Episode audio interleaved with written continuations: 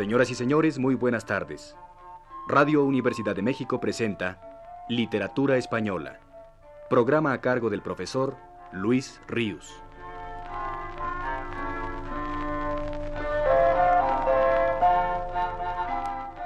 Con ustedes el profesor Luis Ríos. Tanta calidad encontraron en los versos de Garcilaso de la Vega sus contemporáneos, que no fue siquiera necesario que se imprimieran en vida del poeta para que su fama corriese largamente por toda España. Manuscritos circularon, pues su autor no se cuidó de publicarlos, y al parecer ni aun de conservarlos. Salvo un epigrama latino, todos los poemas que Garcilaso escribió en toscano y en latín se han perdido. Los versos castellanos que se salvaron del olvido se lo deben a Boscán, que los guardó celosamente junto a los propios, y en memoria de la entrañable amistad que ambos poetas se tuvieron en vida, la viuda del poeta barcelonés publicó la obra de ambos en 1543 con el siguiente título Las obras de Boscán y algunas de Garcilaso de la Vega repartidas en cuatro libros. Las de Garcilaso ocupaban el cuarto y último volumen. La admiración que estas poesías despertaron ya en un público más amplio se pone bien de manifiesto en el hecho de haber sido reeditadas veinticinco veces en el mismo siglo XVI, primero aún en compañía de las de Boscán, después, desde el año de 1570 para ser exactos, ya solas las del poeta toledano. Y a partir de 1574, en que aparece la nueva edición preparada por el brocense, otras varias no se limitan a la simple publicación de las poesías de Garcilaso, sino que incluyen anotaciones y comentarios eruditos y críticos sobre las mismas. Tan grande categoría se les daba comentadores y críticos de Garcilaso fueron, además del brocense, el poeta Fernando de Herrera, también en el siglo XVI, don Tomás Tamayo de Vargas en el XVII, don José Nicolás de Azara en el XVIII y don Adolfo de Castro en el siglo pasado. Fueron unos cuantos poemas nada más los que la diligencia de Boscán salvó del olvido y que su mujer publicó más tarde. Tres églogas, dos elegías, una epístola, cinco canciones y varios sonetos. Merced a hallazgos posteriores, en la edición de poesías completas de Garcilaso preparada por Navarro Tomás en 1911, el número de sonetos llega a treinta y ocho, si bien la autenticidad de algunos ha sido puesta en duda. En dicha edición figuran además ocho canciones escritas al estilo tradicional castellano en versos octosilábicos.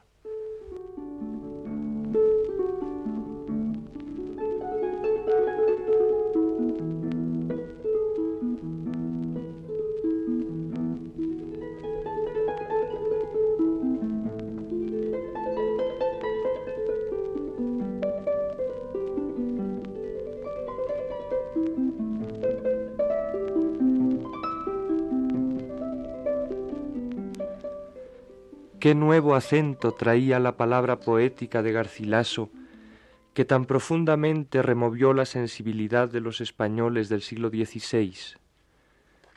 Para tratar de responder a esta cuestión, vamos a emplear un método de inversión de los términos de la misma. Preguntémonos, ¿cuáles son las novedades que aparecían en los poemas de Garcilaso que su detractor, el tradicionalista Cristóbal de Castillejo, le censuraba acerbamente. En la composición de Castillejo intitulada Contra los que dejan los metros castellanos y siguen los italianos, se enjuicia apelando a la autoridad de Jorge Manrique, de Juan de Mena, de Garcí Sánchez de Badajoz, de Cartagena y de Torres Naharro, el nuevo estilo italianizante, y en particular el de Garcilaso de la Vega. En las primeras estrofas de su composición, Castillejo no hace más que denostar con bastante vulgaridad a los poetas italianizantes, tildándolos de herejes e infieles por su desapego, que él toma a desdén de la tradición poética española. Así empieza diciendo Pues la Santa Inquisición suele ser tan diligente en castigar con razón cualquier secta y opinión levantada nuevamente, resucítese Lucero a corregir en España una muy nueva y extraña, como aquella de Lutero en las partes de Alemania. Bien se pueden castigar a cuenta de anabaptistas, pues por ley particular se tornan a bautizar y se llaman petrarquistas. Han renegado la fe de las trovas castellanas, y tras de las italianas se pierden, diciendo que son más ricas y galanas. Tras esta objeción casticista o tradicionalista, pasa Castillejo en estrofas posteriores a señalar las innovaciones que Boscán y Garcilaso introdujeron en lengua española. Y en lugar de estas maneras de vocablos ya sabidos en nuestras trovas caseras, cantan otras forasteras, nuevas a nuestros oídos, sonetos de grande estima, madrigales y canciones de diferentes renglones, de tercia y octava rima, y otras lindas invenciones, Desprecian cualquier cosa de coplas compuestas antes, por baja de ley, y astrosa usan ya de cierta prosa medida, sin consonantes. Ya muchos de los que fueron elegantes y discretos tienen por simples pobretos, por solo que no cayeron en la cuenta a los sonetos. A continuación, como un ejemplo de la nueva modalidad poética, incluye en su composición Castillejo una octava rima de Garcilaso, así la intitula si bien esta octava no es de Garcilaso, o por lo menos no se publicó como de Garcilaso en las obras de éste recogidas por la viuda de Boscán. La octava rima de Garcilaso, o atribuida a él por Castillejo, o escrita imitando al poeta toledano por el propio Castillejo, dice así. Y ya que mis tormentos son forzados, aunque viven sin fuerza consentidos, pues qué mayor alivio a mis cuidados que ser por vuestra causa padecidos. Si como son por vos bien empleados, de vos fuesen, Señora, conocidos, la más crecida angustia de mi pena sería de descanso y gloria llena. Y poniendo la crítica a esta octava en boca de Juan de Mena, Castillejo comenta lo siguiente. Juan de Mena, como oyó la nueva trova pulida, contentamiento mostró, caso que se sonrió como de cosa sabida, y dijo, Según la prueba once sílabas por pie, no hallo causa por que se tenga por cosa nueva, pues yo también las usé. La primera objeción, pues, un poco más concreta que Castillejo pone a la modalidad italianizante de Garcilaso y de Boscán, es la falta de novedad de la misma, y señala como antecedente el uso del endecasílabo que ya Juan de Mena había hecho. Pero después de esta objeción muy poco importante y que ya comentamos por extenso el viernes pasado, pasa Castillejo, apelando en este caso a la autoridad de Jorge Manrique, a censurar otro aspecto, el cual ofrece ya mayor interés, porque podemos considerarlo de crítica literaria propiamente dicha. La estrofa a la que me refiero es la siguiente. Don Jorge dijo, no veo necesidad ni razón de vestir nuestro deseo de coplas que por rodeo van diciendo su intención. Nuestra lengua es muy devota de la clara brevedad, y esta trova a la verdad, por el contrario, denota oscura prolijidad.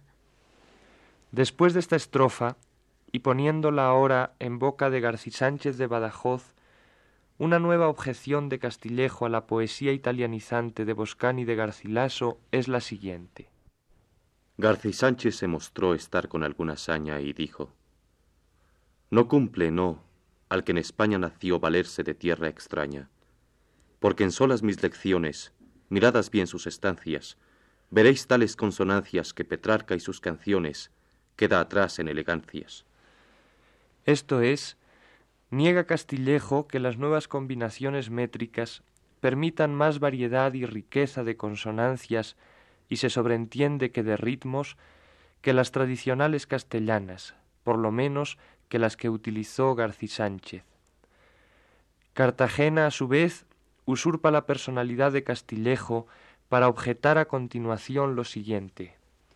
Cartagena dijo luego como práctico en amores. Con la fuerza de este fuego no nos ganarán el juego estos nuevos trovadores. Muy mal entonadas son estas trovas, a mi ver, enfadosas de leer y tardas de relación y enemigas de placer. Su censura fundamental coincide, pues, con la que poco antes puso Castillejo en boca de Jorge Manrique, que estas nuevas trovas son enfadosas de leer, tardas de relación y, en consecuencia, enemigas de placer. La última objeción achacada por Castillejo a Torres Naharro vuelve a señalar la fealdad de la traición a la tradición propia, al tiempo que insiste en la pesadez o lentitud de los nuevos poemas italianizantes. Además, añade una apostilla más, que estén estas coplas siempre escritas de veras, contraponiendo tácitamente este de veras a un elíptico de burlas. Dice así. Torres dijo, Si yo viera que la lengua castellana sonetos de mí sufriera, fácilmente los hiciera, pues los hice en la romana. Pero ningún sabor tomo en coplas tan altaneras, escritas siempre de veras, que corren con pies de plomo, muy pesadas de caderas. En definitiva, Castillejo notaba muy bien el brusco cambio de ritmo que la poesía castellana adoptaba merced a las innovaciones de Boscán y Garcilaso. La dureza rítmica de las coplas octosilábicas tradicionales, que por más habilidad del poeta no llegaban a disimular las aristas de las ocho sílabas del verso, las cuales admitían muy escasa alternancia de acentos, se ponía muy en evidencia al comparar estas coplas con los endecasílabos usados por Garcilaso, metro que en cambio permite una gran variedad acentual, la más grande que verso alguno puede permitir, y en consecuencia dotaba al lenguaje poético de una riqueza de registros, de una flexibilidad, de una ductilidad inusitadas. Claro que Castillejo despreciaba estas cualidades, según hemos visto, teniendo a los versos que las presentaban por lentos, farragosos y dilatados. Pero no opinaron lo mismo los poetas que vinieron después, los cuales admiraron en ellos su extraordinaria capacidad expresiva. Ya para alcanzar la más increíble suavidad, la más cadenciosa tersura que pudiera imaginarse, ya para lograr efectos de dicción rotunda y vibrante. Con el endecasílabo naturalizado castellano plenamente por la extraordinaria intuición de Garcilaso, nuestra poesía ganaba un instrumento de creación mucho más complejo que el que tenía antes, más complejo y más poderoso y más eficaz. Pero el oído de Castillejo no percibió sus enormes posibilidades expresivas, sólo notó su desacostumbrado son. Ya era un oído viejo el suyo, no hecho para novedades, y no pudo aceptar esta tan importante y que evidentemente estaba llamada a triunfar como triunfó. El que Garcilaso imitara a los italianos, el que no siguiera la tradición castellana, y todo ese cúmulo de ataques nacionalistas que le endilgó Castillejo no eran más que demagogia crítica, para tratar con ella de conseguir fáciles aliados contra el poeta toledano. Pero lo que a Castillejo le dolía no era eso. Era lo doloroso para él no ser más joven, quiero decir, no ser ya capaz de asimilar él también ese nuevo procedimiento expresivo del cual tuvo el presentimiento que revelaría matices, calidades, efectos de la intuición poética que nunca reveló el metro tradicional, el suyo. Que tuvo ese presentimiento nos lo dice con bastante claridad la furia con que arremetió contra Garcilaso, ya que de haber considerado las innovaciones del toledano fútiles, anodinas, intrascendentes, le hubiera sido más fácil y elegante ignorarlas.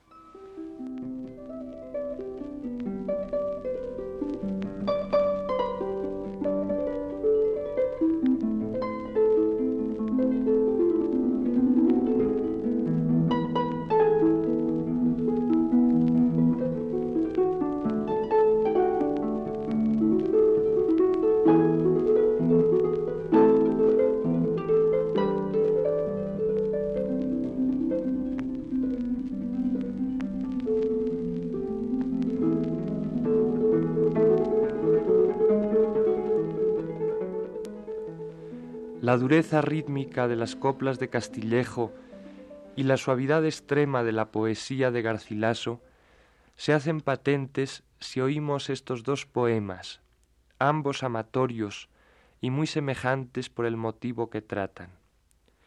No sólo el metro distinto, octosílabo y endecasílabo respectivamente, sino que también es muy perceptible cómo Castillejo no puede o no quiere sustraerse al corte brusco de cada verso, en tanto que Garcilaso busca prolongar la posibilidad rítmica del endecasílabo a base del encabalgamiento de cada endecasílabo sobre el siguiente. El poema de Castillejo lleva por título a una dama llamada Ana y dice así.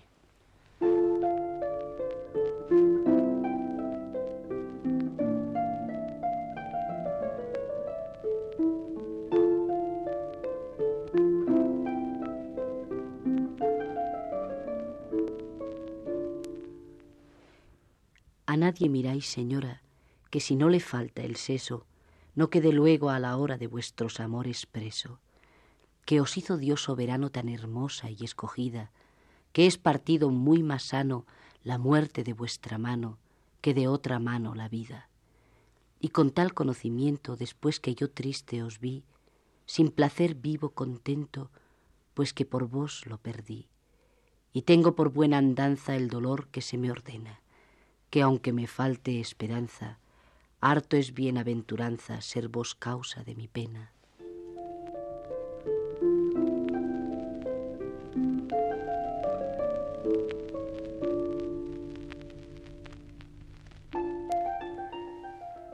De Garcilaso es este soneto.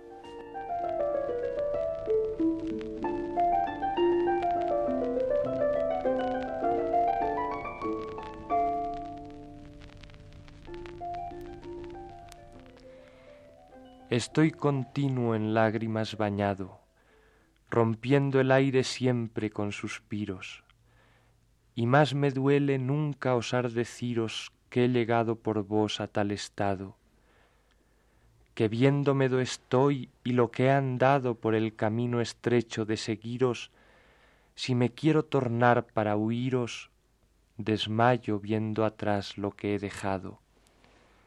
Si a subir pruebo, en la difícil cumbre, a cada paso espántame en la vía ejemplos tristes de los que han caído, y sobre todo, fáltame la lumbre de la esperanza, con que andar solía por la oscura región de vuestro olvido.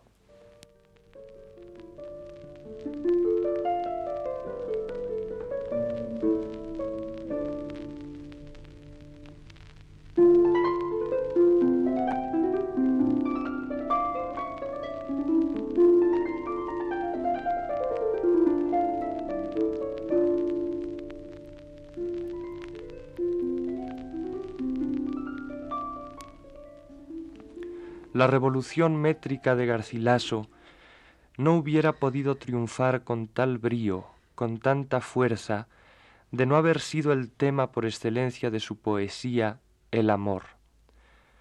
Tal vez la copla castellana era suficiente o incluso adecuada para cantar sobrecogedoramente a la muerte. Baste recordar aquí a Jorge Manrique de la expresividad del verso octosilábico para la narración épico-lírica, no cabe mayor ponderación que traer a nuestra memoria la maravilla del romancero popular. La sátira medieval culmina con ese metro que le viene pintiparado en las coplas del provincial y en las de Mingo Rebulgo. El juego lírico conceptual, en fin, de nuestros poetas cortesanos del siglo XV hallan en él cauce propicio. Pero el afecto amoroso no halla expresión cumplida hasta que Garcilaso no lo expresa con esa dulzura, con esa tersura, con ese temblor rítmico que sólo el endecasílabo autoriza. ¿Cómo no pudo percibir Castillejo el prodigio de ese nuevo son.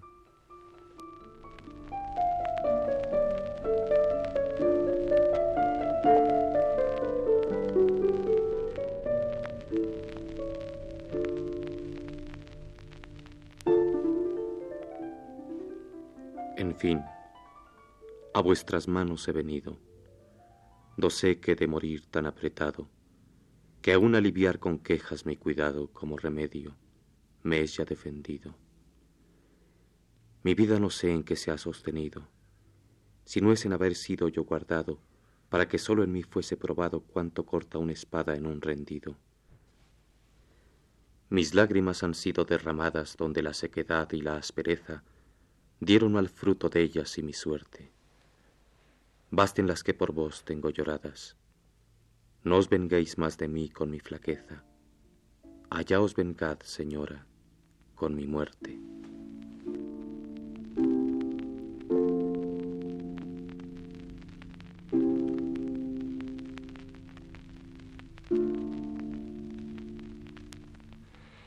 Es tiempo de terminar. Otras voces, otros poetas vienen acercándose ya a nosotros. Tenemos que dejar la compañía de Garcilaso de la Vega, cerrar ya su libro de poemas. Solo podemos quedarnos por último con uno de ellos. Quedémonos con este.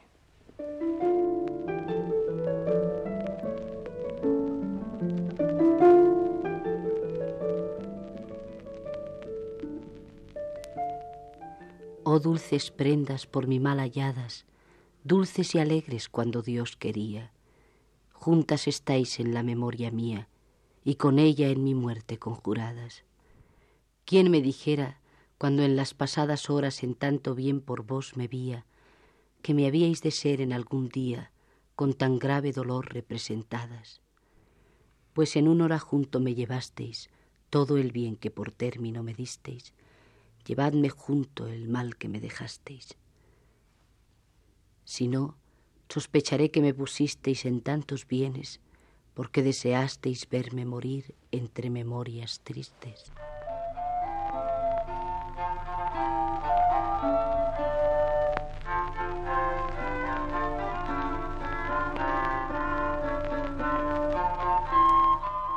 Radio Universidad de México les ofreció Literatura Española el programa a cargo del profesor Luis Ríos.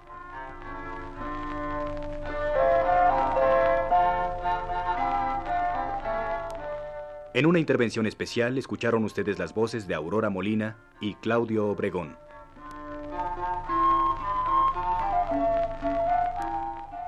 Les invitamos muy atentamente a escuchar el siguiente de esta serie, el mismo día, a la misma hora y a través de estas frecuencias.